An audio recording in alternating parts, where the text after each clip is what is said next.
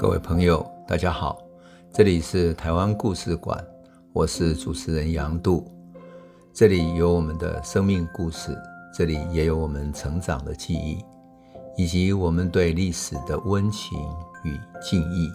欢迎您收听。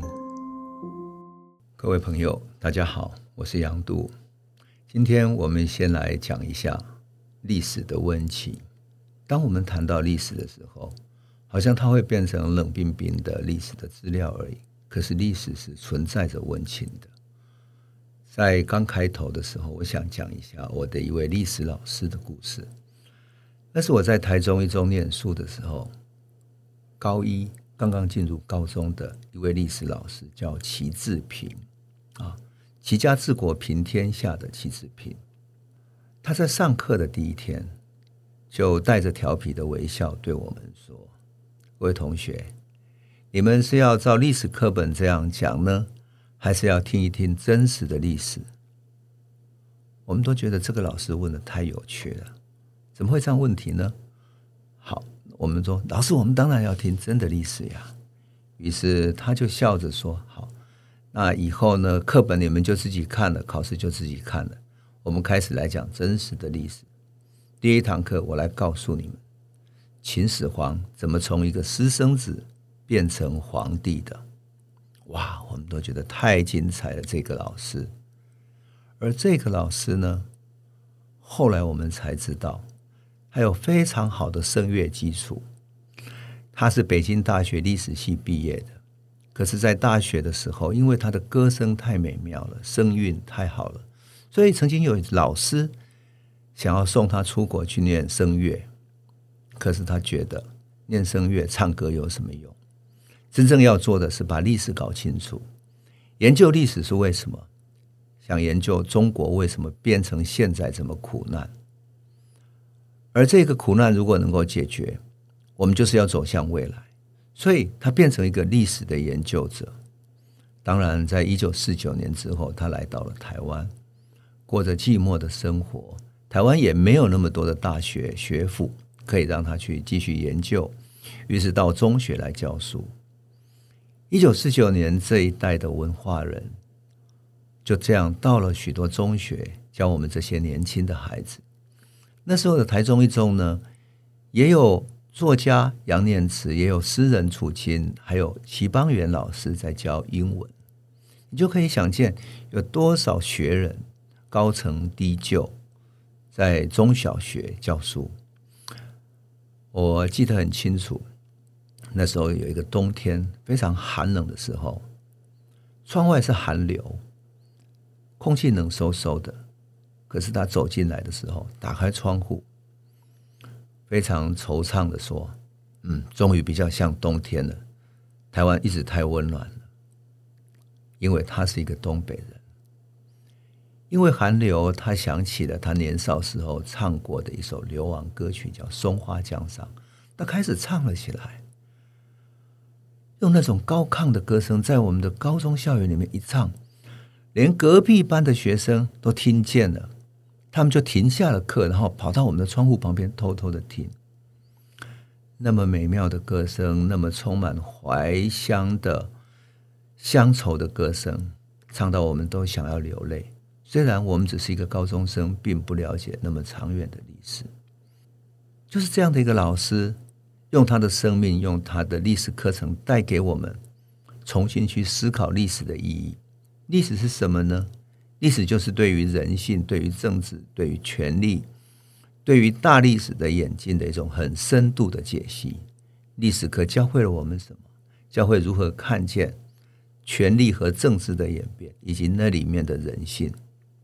这种透视其实是一种历史的思想的智慧，所以历史在教给我们的不是只有历史的资料或者故事而已，而是一种人生的思想的智慧。当然，在讲历史故事的时候，我们还需要注意一些好玩的事情。什么好玩的事情呢？就是历史中总是有一些细节，而这些细节往往会涉及到。整个历史里面很关键的节点，我要特别举例，因为呢，我们未来的叙述里面有时候会讲到一些细节啊。那么，像比如说，一六二二年的时候，我们讲到说，距离今天四百年，那时候荷兰刚到澎湖是在七月的时候，荷兰人好开心啊，他们就很高兴的写信给巴达维亚说：“哎呀，这里的天气太好了，这里的土地看起来非常的肥沃，很适合居住啊，请你从巴达维亚寄一些植物过来吧，我们可以在这里种植。”可是等到冬天，澎湖的东北季风一吹，可就把他们吹惨了。风大起来的时候啊，海边的风可以把人吹得东倒西歪的，站都很难站住。而现在澎湖的人呢，到了海风吹起的冬天的时候，人们还要在脸上蒙着一层布，那样才不会把脸刮得通一脸通红。然后到了夏天的时候。更可怕的事情发生了，台风来临了。台风把荷兰的士兵啊，吹得东倒西歪不打紧，还在他们守卫的那种很高的城堡上面把它吹掉落下来。掉下去的时候呢，他甚至于抱着东西想要增加重量都没有用。然后整个澎湖湾又停了许多海船嘛，啊，他们也没有想到说风会这么大，所以海船没有绑起来，没有绑好。整个都被飓风啊，被台风给吹跑了。他们大惊失色，哇！整个海湾的船都不见了。想不到中间呢，飓风停了一下下，一会儿又吹起来了。这一次大家都躲起来了，在城堡里面不敢出门。等到风停的时候，才发现那些被吹跑的船呢，又回到澎湖湾了。那时候啊，荷兰人有一个呃负责守卫的立邦上尉。他讲了一句很好笑，他说：“老天呐，这天空实在太神奇了！他们不了解台风是旋转的吹，先吹去之后还会再回南，就是把风会吹回来。这整个荷兰人的故事太有趣了。那么另外还有一个记载，那是也是细节，就是看到那个时候，也就是一六二四年的时候，台湾的一种环境，因为在荷兰的军人立邦上尉的日记里面，他写下来说。”有一个晚上，他手下的两个士兵去附近的酒馆喝酒，结果两个人为了一个酒女争风吃醋，居然大打出手，结果两个人都受伤了。他一怒之下就把两个人都关起来处罚。我看到这个记载，觉得太好玩了。一六二四年，许多做历史的总是把这一年当成好像是台湾历史的开端，甚至于有一次。啊，在故宫举办的展览还叫《台湾的诞生》，是一六二四年。想不到台湾并不是因为荷兰人来才诞生的，在此之前已经有许多明朝来的海商、福建的海商，还有日本的海商在这里接触交易、做转口贸易，甚至于居然有酒馆，酒馆里面有酒女。我就有时候很好奇，说这些酒女是不是像我们看的外国电影一样？这酒女也会讲日本话，也会讲福建话，也会讲原住民的呃平埔族的话呢。啊、这酒女不就是很像那种嗯我们看的西洋电影那种卡萨布兰卡或者一些嗯海港电影里面的那些陪酒的酒女一样，是不是这样呢？多么有意思啊！所以那时候的台湾并非是那么荒凉的，好像一切都未开垦的样子。同样的。荷兰人要建城堡的时候，他们发现他们从澎湖带来的那些呃石块、砖块什么都不够了，怎么办呢？他们把船开出去，到汉人居住的地方去买砖块。买砖块是什么意思呢？就是有人起一个砖窑，在那里专门烧砖。而福建的平和那一带啊，就是福建漳州那一带。已经开始从景德镇学到怎么烧瓷器，所以烧砖对他们来讲一点都不困难。有砖窑代表了很多人要盖房子，所以需要砖块，也就是做一个窑来烧砖。那荷兰人能够买到砖，印证了那时候已经住了许多的汉人。所以你看哈，多么好玩啊！这些历史的细节一点一滴，却建构起来什么？建构一个。我们对当时的生活情境、当时生活面貌的了解，那是多么好玩，而且呈现了真实的历史。而这些细节呢，有时候留在日记里面，有时候留在，比如说荷兰人写给巴达维亚的报告里面。那些历史是这么的人性，这么的生活化，而它更贴近我们真实的认知。那比起嗯教科书里面所谈的这些故事，其实更接近我们所想要了解的有人的、有温度的历史。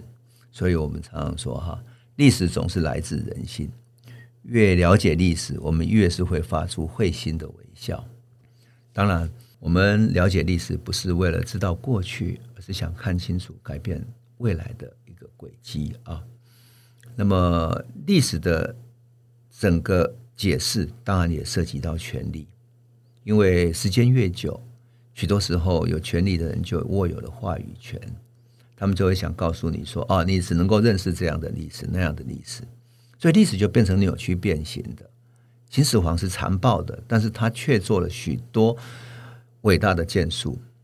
同样的，有很多做中国研究的人都会说，中国从明朝实施海禁以后，到清朝都一直在实施了闭关锁国，所以让中国积弱不振，几百年下来才会变成今天这样的东亚病夫。但事实上啊，历史并非如此。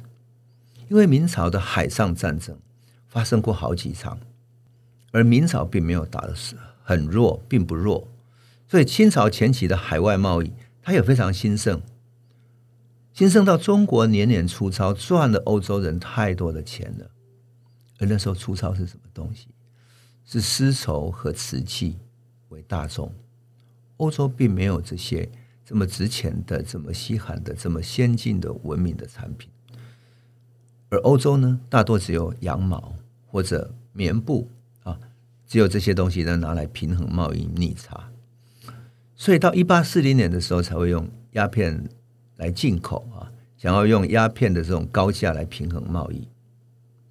当然，清朝又不允许他这样，所以最后爆发了鸦片战争。已经过世的中研院学者曹永和就曾经说过：说东亚国家其实一点也不弱。中国也不弱，是鸦片战争以后啊，中国的船被新兴的蒸汽船打败了，自此失去了历史的话语权。所以，当我们读历史的时候，其实要通过这些故事，一点一滴的去找回自尊心和自信心。我们在讲这些故事的时候，我要特别讲一下石景谦啊。石景谦是美国的一位历史学者，他写了许多啊跟。中国历史有关的，包括了追寻近代中国，包括了天安门、中国的知识分子与革命等等这些书啊。当然，他也许多用了许多小人物的故事呢，来叙述清朝的大历史啊。很有意思的是，他请余英时在他的书里面写了序文哈，序文里面讲到了一个事情，这就是我们在谈到历史的时候特别想讲的。他举了英国的一个历史学者叫麦考莱哈，他著作有五卷本的英国史，以及德国的古史大师叫蒙逊，蒙逊有三卷本的罗马史。因为他的文笔太好了，变成文学杰作，获得一九零二年的诺贝尔文学奖。那蒙逊讲了很有趣，他说，与其说历史学家是一个学究，更不如说他更近乎一个艺术家。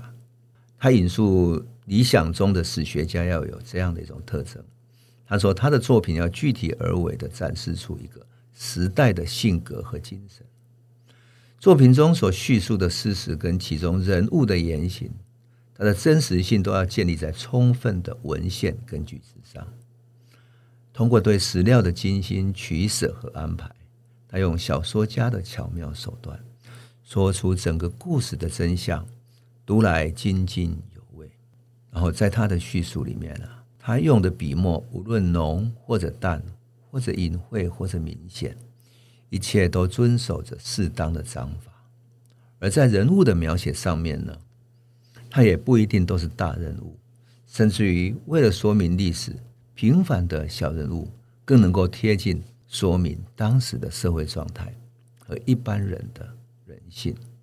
我想我们在讲有温度台湾史的时候，会用这样的一种方式来叙说故事，会用人性的温情的方式，让我们更贴近历史。让我们来叙述一段又一段的台湾人的生命记忆，以及我们的成长记忆，我们的故事。这里是台湾故事馆 Podcast，我们每周一、周五会固定更新新的台湾故事，请随时关注杨度的台湾故事馆粉丝页，按赞并分享。最后，我们工商放松一下，若你对本节目有兴趣，可以购买纸本的《有温度的台湾史》，更方便您阅读。本节目由中华文化永续发展基金会制作。连震东文教基金会赞助。